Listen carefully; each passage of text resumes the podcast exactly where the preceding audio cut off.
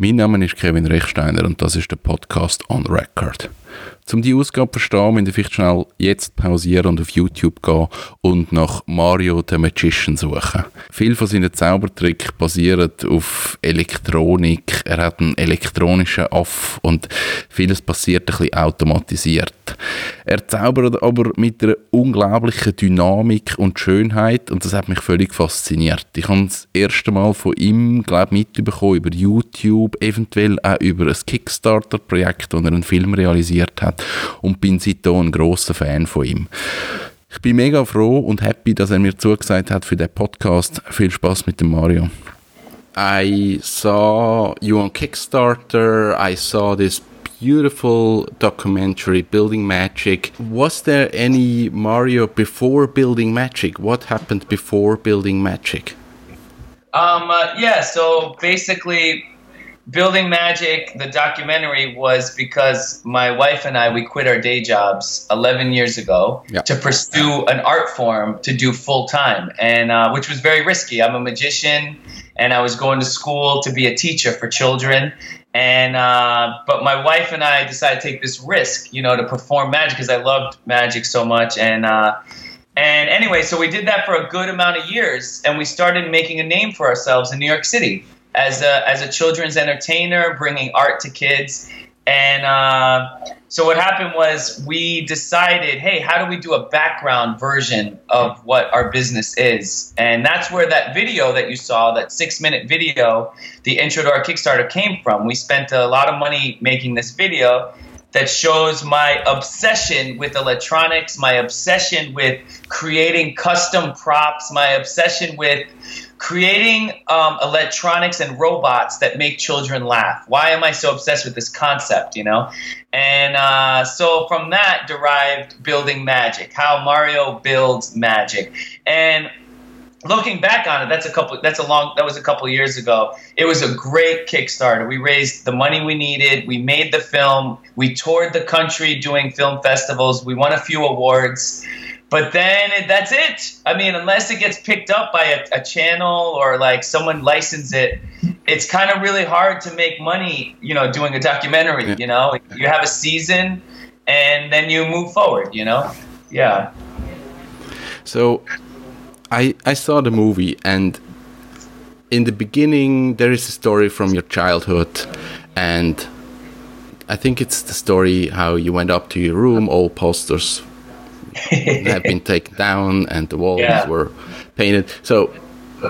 It, it was kind of a rebellious act to to leave everything behind, wasn't it?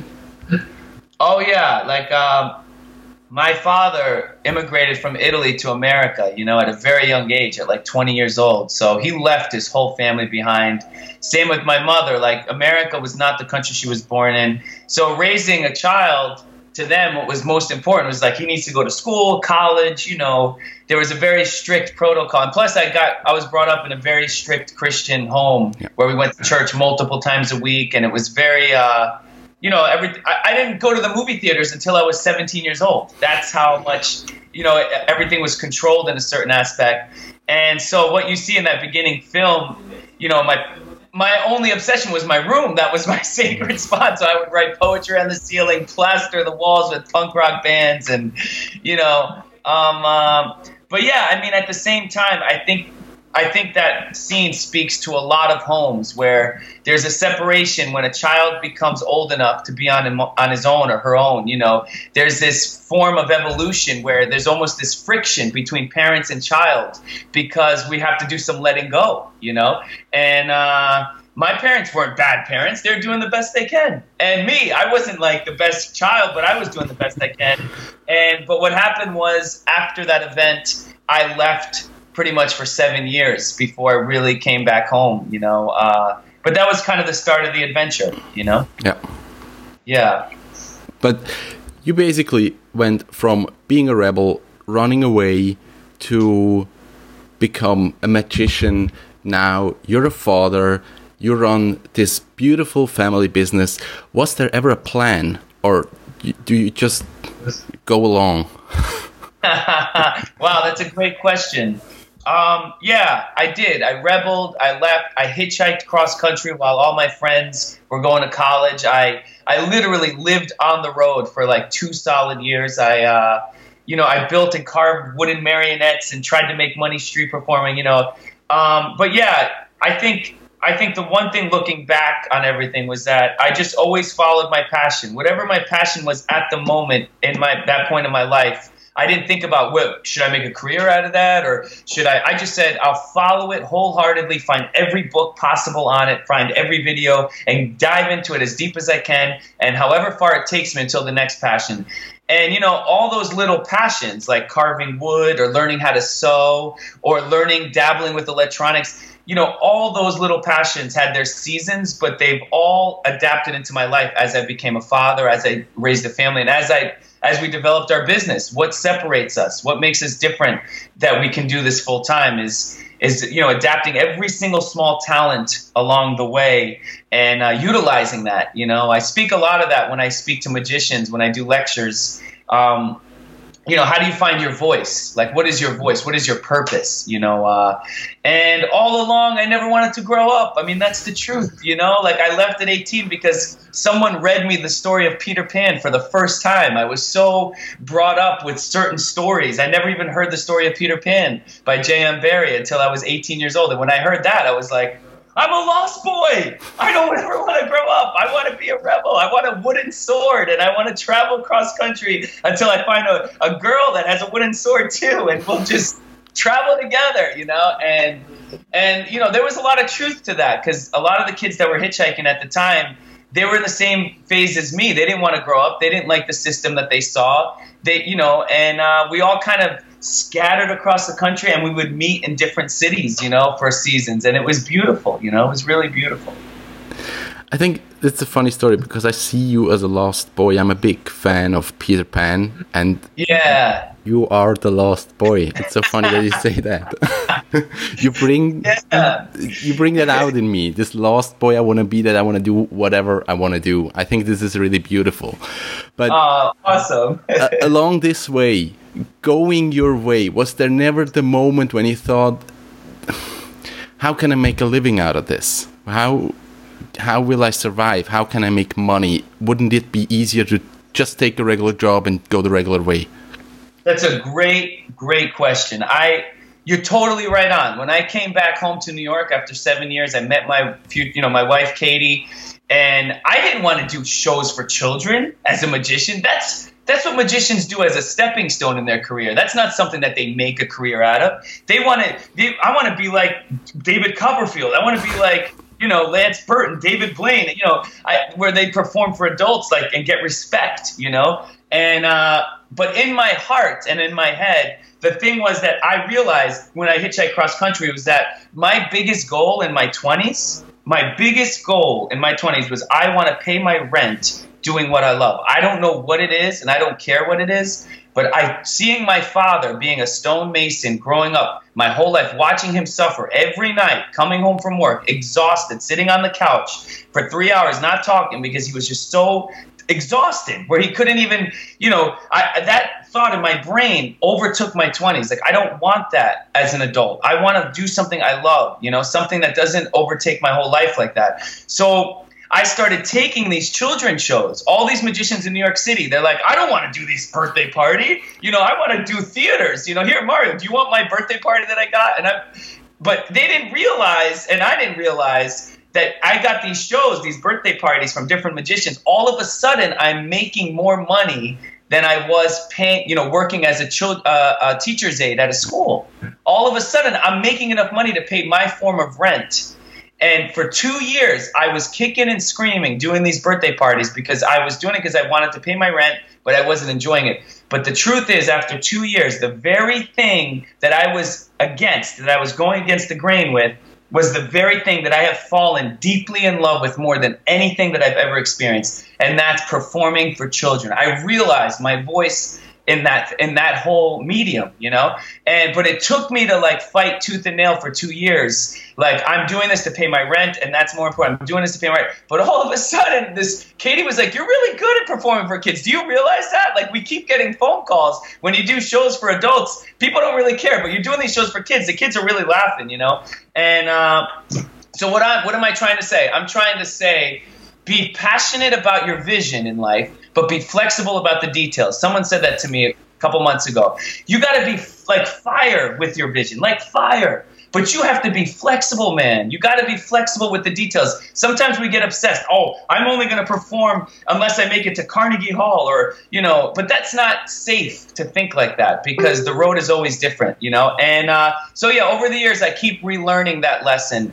And looking back, thank God people like my wife and people that believe in me kept kind of molding me in that direction to be flexible, you know, with my passion, you know, kind of thing. And, uh, and uh, yeah, yeah, yeah. So that's you know, like I said, it's been a long road, man. You know, it took like four or five years of us having roommates and you know just paying partial rent, and it slowly started working. And look at me now. I broke my two fingers. We we have a month where we're going to be off of work, canceling shows. But I am going to be flexible with the details because if I'm not flexible, then I'm not learning. You know. Is that something you learned along the way, or is that something you had as a child? Just yeah, that's a very good question too. I think the one thing in the in the documentary that we ignored was my childhood mm. childhood from the ages of like 3 to the ages of 12 before I became a teenager. I was so lucky. I had a mother, my mom molded me with these parables of the Bible, these true stories that really are the crux of society, compassion, patience, tolerance, all these things that actually benefit us in our grown up life. And my mother teaching me at a very early age to show compassion, for forgiveness, show that tolerance. You know, um, in the Bible, they call it the fruits of the Spirit, you know? And uh, it's a very Buddhist thing, you know. It's it's a very Buddhist thing. This whole compassion thing in our society in Western culture, you know. I don't know how it is in Switzerland, but in America, compassion sometimes is overlooked as something cheesy, something that only you know a certain part group of people do. But in essence, compassion is the very blood. It's the very blood that pumps our heart. You know, it's like it's what makes us climb to the next step of happiness. You know, and I I have to really congratulate my mom because in my twenties I, I took those lessons and I adapted them into my magic show, you know? And I think that's something that's part of my philosophy now, being a father, is how do we, uh, how do we uh, show that? And I, I, speak about that to magicians too, the importance of, um, of humility, man, you know? The importance of humility and being humble. And I keep relearning it. Like I said, I broke my fingers, man. I am being humbled right now, you know? But that's okay. That's okay.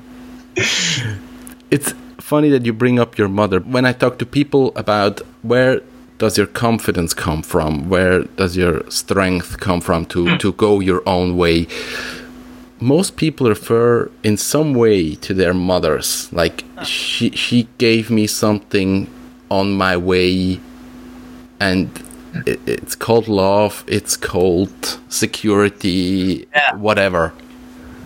Yeah, yeah. That's that's you know, that's funny you say that. Like, you know, my wife, Katie, she is a queen. You know, she did two home births where she had our children at home, not at the hospital. You know, no doctors, just midwives and doulas, and and uh, just watching the birth of my first child. You know, and realizing these mountains that that a woman climbs, you know, and the suffering and the deli- and watching the victory of, of you know doing this and watching my wife change, you know, from not having children to becoming a mother and realizing like what is power, right? What is wealth, right?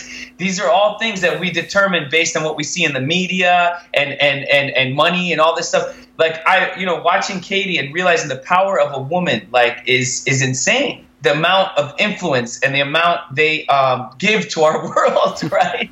and in society. Uh, um, uh, yeah, I think you bring up a great point, and and I'm relearning all that as being a father because I catch myself acting like my father, not in a negative way, but just how do I become better? You know, there's that's our job as people. You know, is is uh, how do I become a better parent to these kids that are alive right now? So that when they become adults, they become more compassionate, they become more um, more tolerant, more patient. You know, um, um, but yeah, and, and, and I think that's like a beautiful thing that we're experiencing right now with my wife Katie is is seeing the other side of the performance from performing to kids to having children of our own is uh, is a fascinating thing, you know. Yeah. Um, you run a family business. You take your children along the tour on the bus, and I love that. and uh, sometimes it's when I'm talking to people and they have children, it's often they say, I can't do that because I have children. I can't go traveling because I have children. Yeah, there's a lot of excuses. You prove the opposite, and I think when I say you prove it, I I never met you in person. I never saw your kids, but I see those videos, and and you look really really happy. so, yeah, yeah. I mean, it's true. It's true. We, you know, it's not easy all the time, but it is our motto and it's something we made a promise uh, right when they were born like this hashtag that we have called it's a family business. And listen we were on tour for a month. We went from new york city all the way to boulder colorado cross country did magic shows rented theaters. We were on television a few times and i would bring the kids into the green room you know? And people would look at us like are you sure you want to do that? And like the kids weren't always great. But that's not the point you know the point is to be aware of what's going on in the moment, you know, and and it's fine if it's uncomfortable in the moment and it makes people uncomfortable. I get it, but there's a greater truth to that. I want people to see the whole picture, you know. I don't want to be this fake masked performer where like, you know, I'm here, it's official, here's my, you know, like I'd rather say, look, this is what we live for. And when I speak to magicians, when I do lectures, that's I always say that. Who are the most important people that are breathing right now at this moment? Who? They are the children, dude. I don't care how cheesy that sounds. I don't care how stupid that sounds. The kids that are breathing right now, these kids that are not adults yet, that depend on adults, are the most important and most valuable things that exist. And when we look at life like that, all of a sudden the kids that are in the green room, you know, breaking glasses and making a mess, it's not as bad as we thought it was, you know? And uh, so, yeah, sometimes I pay for that like we do lectures at different companies and you know I, the staff sometimes gets upset and i get it and like and i feel bad you know but it is part of our dna and and listen i don't bring them everywhere all the time. I've done work where i fly out for two weeks and it's just me you know but it but like uh, the, the greater truth is yes we try our best to bring our children everywhere. It's not easy all the time but but yeah they you know i do about five shows a week you know so we whether they are in the spot in the area where I'm performing or whether they are in the show, we we try to bring them everywhere. Yeah. So you said you do five shows a week. Um, how far ahead are you booked?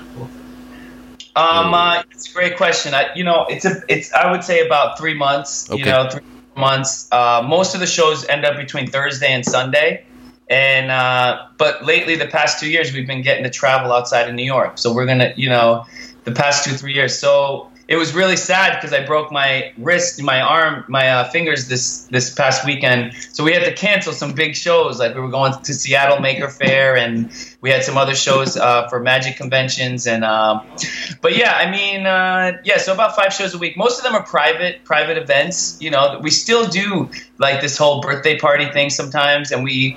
But most of the time, thank goodness, we are able to rent theaters and sell and sell tickets, and uh, we have a great merchandise now where we can kids could take home like some great Mario the Magician stuff and be inspired and. Uh, and that's the idea. Like I said, everything in my show. Here's my cell phone. I know that the radio can't see it, but I try to build everything, you know, so that kids can see that you can make anything, you know, and everything from my cell phone to like the coins I use to the robotics. Uh, the idea is I want kids to see my show and not go home and say, "Oh, I need a lot of money to buy this fancy illusion." I I could never do that, you know. One of the greatest compliments I ever got was we were in Chicago doing a show a couple weeks ago, and this kid came up to me at the merch table and he said, Mario, you know what I'm going to do when I go home? And I was like, what? He said, I'm going to go through the garbage and I'm going to make magic tricks, you know? and I just love that. You know? that's the idea is that from the dirt from the ground up we work you know and uh, so that was a really great compliment yeah but uh, I think that's the big difference. Even in, on your YouTube video, when you're explaining a little card trick and how to do it yourself, it has so much charm. Like You show it. It's it's really simple. It's doable, and it's such a good illusion. I really love that how you how you can give that passion you have to people. Yeah, yeah. No, it's true. That's a new thing we've been trying to do is make little short videos on YouTube, trying to use everyday objects. Like how do we make yeah. that interesting, fascinating? Things that we ignore. You know, like one of my opening tricks in my show, whether I perform for a thousand people or 80 people, is I start with a bottle cap. I made a little award ribbon that hangs on my vest and I do this two minute routine with just a bottle cap. Why? Because I want to show everybody that magic can be done with anything, you know? And that's one of my proudest routines because of, it's something that everyone holds in their hand a couple times a week is a bottle cap, you know? And the idea that you can perform this with just in front of so many people is kind of the whole crux of what I want to live by, you know? And I'm still searching, man, you know, going on tour, I cut all the fat out of the show. I, you know, and I and I'm just trying to focus it uh, and make it as rich as we can and as original as we can and stay on message as much as we can, yeah. you know? Yeah. You said you perform several shows every week. Yeah. And and when I see the videos, you're on stage, you have this incredible energy, this really positive energy isn't that sometimes hard to get on stage and like like be be this this performer? Yeah, that's uh, yeah, that's that's funny you say that. Yeah, I mean it's, I, I guess the stresses in my life are everything outside of the show, you know? like even to the point of driving to the gigs, you know, setting everything up. But the moment I put my vest on and the kids are there, they're all those kids are living in the moment, man. You know, they're not thinking about yesterday. They're not thinking about the worries of tomorrow. They're there right now. And they want to see magic, right? You know? And like what and all the adults, they got their arms crossed. They're looking at their phones because they're they're somewhere else, you know? And so my goal is like how do I get these kids to get these adults all in the moment, you know? And uh but yeah, so the truth is when I'm actually performing, um, yes, there's times where it's hard because I'm always doing the same routines. You know, for the most part, how do I keep it excited? And I guess that's for any comic or comedian or performer. But um, the exciting part for me is that is that the kids make it raw and make it real. So thank God, thank goodness that for the most part, that's not one of my big concerns. Is is losing that positive. It's more about after the show, you know, coming home. Like, how do I um, uh, stay relevant? How do I adapt that to my kids? Like, how do I, you know, one of the funniest things that's happened to me is my daughter's five years old. She's seen my magic show so many times. She's been in the audience. One time after a show, it was like in front of a thousand kids. It was in Austin, Texas. She got up and screamed, Dada, you're not even funny anymore. and everybody was like turned in horror. And I was like, yeah, that's my daughter, Gigi, you know.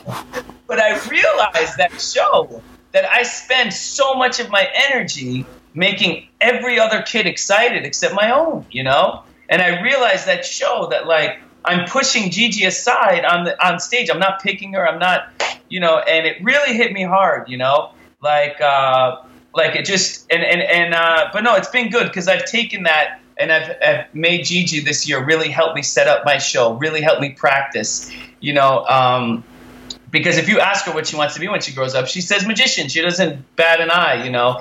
And uh, but yeah, so it was an important lesson for me to learn. It's those kind of stuff that stresses me.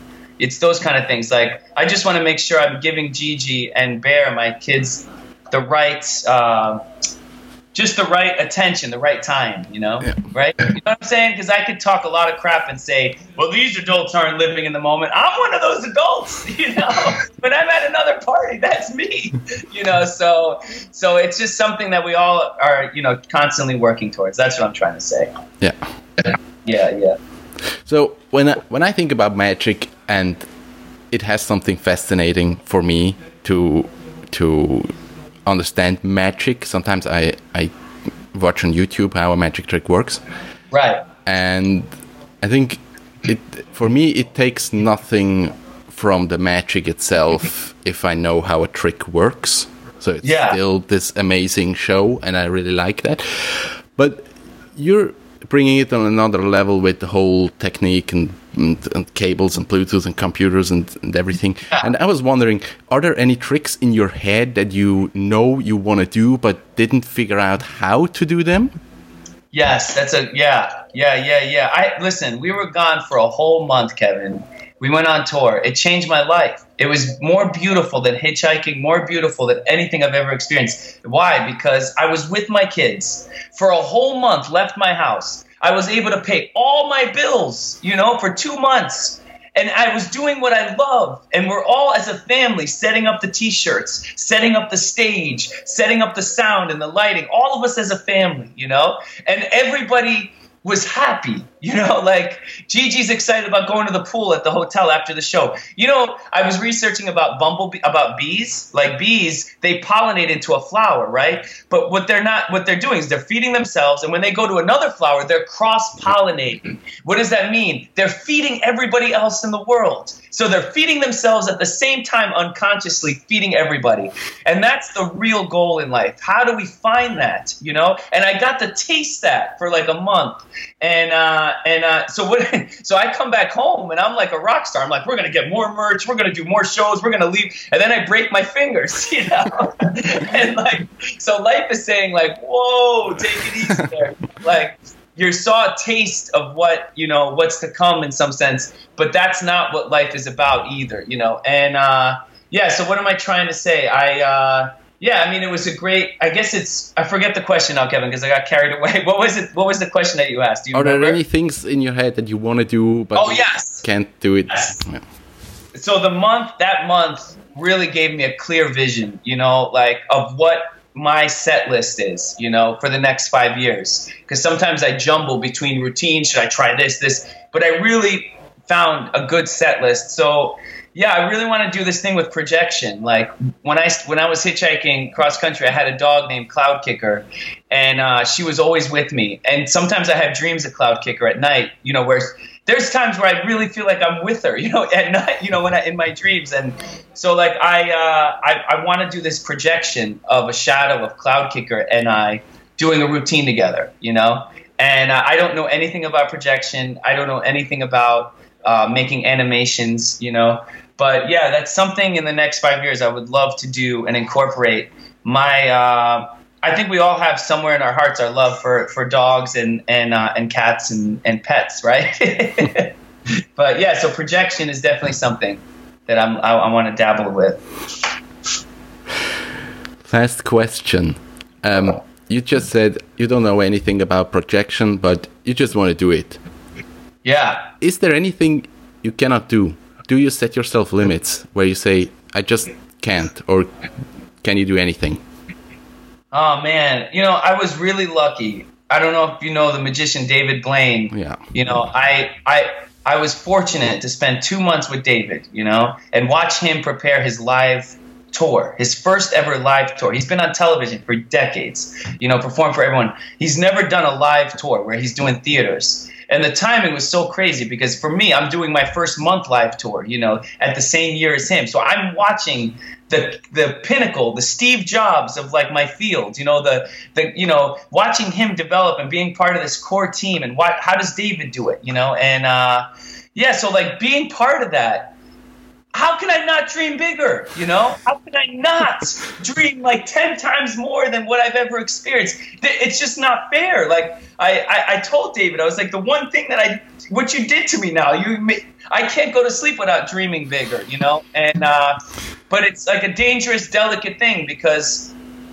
because I have a family, you know, and I have kids and, and I can't just run away, you know, like a lost boy anymore, you know? Um, I'm still a lost boy, but I think that's part of my injury with my fingers is is kind of like the universe and everything invis- invisible like focusing me. And i really think that's a very important thing for every human being is to find that invisible force find that invisible faith whether it's in buddhism or hinduism or christianity. They all have that similar trait this thing of like letting go of our flesh letting go of what we fear. Let, you know that's the one thing i saw david like holding his breath for 10 solid minutes. I wanted to you know, break the glass tank open, like get yeah, he's like convulsing. And but I realized that's his way of taking risks in life. Like we talked about earlier, Kevin. Like if it's not easy, if it's easy, everyone would do it, you know. And and David Blaine was definitely the king of doing things that are not easy. And uh, and so that definitely just heightened my faith in the sense that uh, that fear is just inside here, inside my head. You know, our hearts are so much bigger, and what we're limited by what are we limited by? Our imagination, man. That's the only thing we're limited by, you know? Um, every person that we meet, there's a reason. There's something there, man. It's like those bees, right? It's not about just feeding yourself. It's like we feed ourselves and we feed everybody. What is it? What is your voice? What is, what is the reason why we're breathing? And, and you know, that's an everyday thing that I, I, I try to find, you know? Das Interview ist jetzt schon über ein Jahr alt. Ich habe das ein bisschen liegen lassen, weil ich irgendwie nicht so recht gewusst habe, wie ich es angehen soll und wie das soll perfekt werden Und jetzt habe ich gefunden, ich muss es einfach veröffentlichen. Das war der Mario. Gewesen. Mehr Informationen zu ihm gibt es auf mariothemagician.com. Mein Name ist Kevin Rechsteiner. Tschüss zusammen.